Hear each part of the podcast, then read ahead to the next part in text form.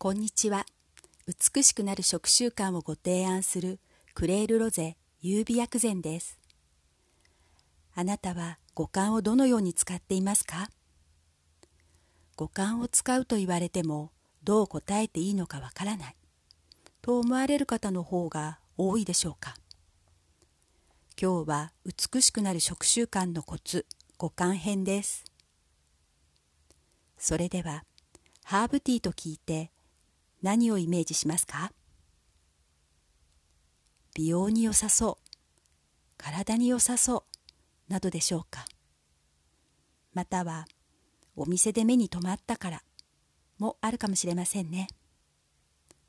ハーブのことは詳しくなくても飲むとほっとする。気分を変えられる。なんとなく飲んでみたい。などの経験はあなたにもあるのではないでしょうか？それはあなたが無意識のうちに心や体からの声をキャッチしているということ。つまり五感を使われたということです。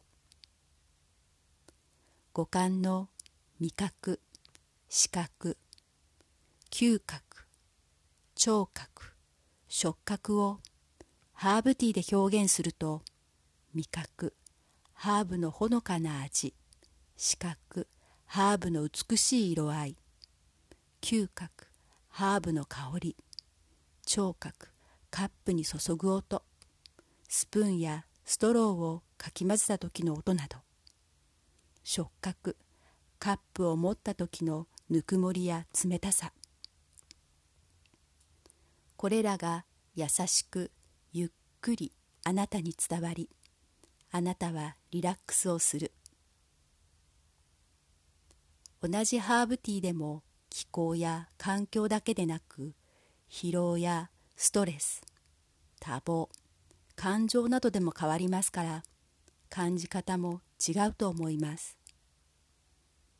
これはお食事でも同じことが言えますね。心と体の声でもある五感に最初は気づきづらいかもしれません。でも続けていくうちに少しずつあなたの心と体の声に気づきます。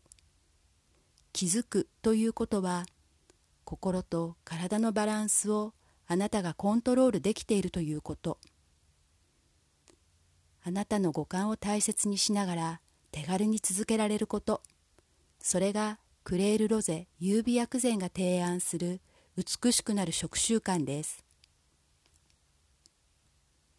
クレールロゼ優美薬膳は手軽さが基本。手軽さは手抜きではありません。手軽さは日々続けられるポイントです。クレールロゼ優美薬膳はあなたが選択することを大切にしています。写真やポッドキャストの文字起こしなどはブログをどうぞ。本日のポイントは2つ。五感は心と体からの声。あなたの五感を大切にすることでより美しくなれる。最後までお聴きくださりありがとうございました。美しくなる食習慣をご提案するクレールロゼ優美薬膳でした。